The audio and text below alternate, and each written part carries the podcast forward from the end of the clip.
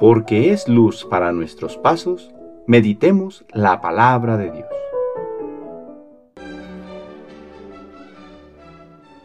Del Santo Evangelio según San Mateo, capítulo 5, versículos del 27 al 32. En aquel tiempo Jesús dijo a sus discípulos, Han oído ustedes que se dijo a los antiguos, no cometerás adulterio. Pero yo les digo que quien mire con malos deseos a una mujer, ya cometió adulterio con ella en su corazón.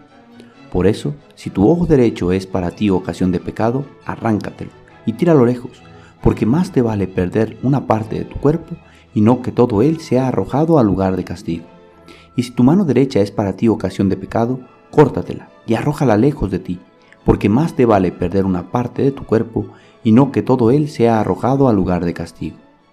También se dijo antes, el que se divorcie que le dé a su mujer un certificado de divorcio, pero yo les digo, que el que se divorcia, salvo el caso de que vivan en unión ilegítima, expone a su mujer al adulterio y el que se casa con una divorciada comete adulterio.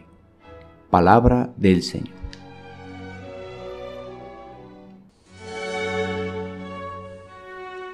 Viernes de la décima semana del tiempo ordinario.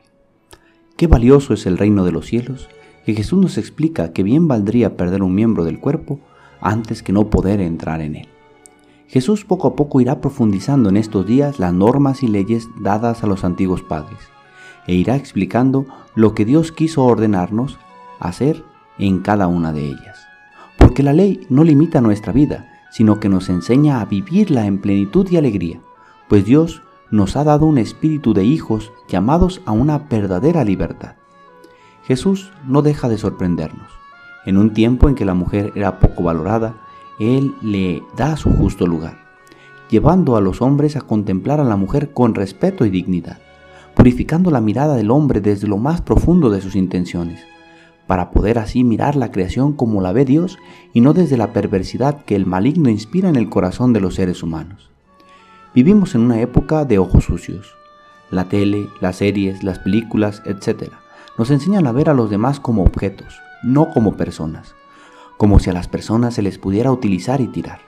Jesús nos enseña que la mirada del hombre por una mujer y también de una mujer por un hombre debe ser dirigida desde el amor, pero este entendido desde Dios, no desde la concepción reducida que este mundo tiene del amor.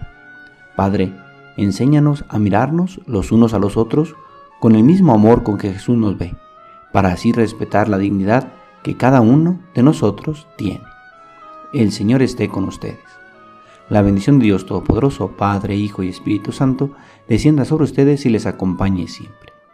Que tengan buen día.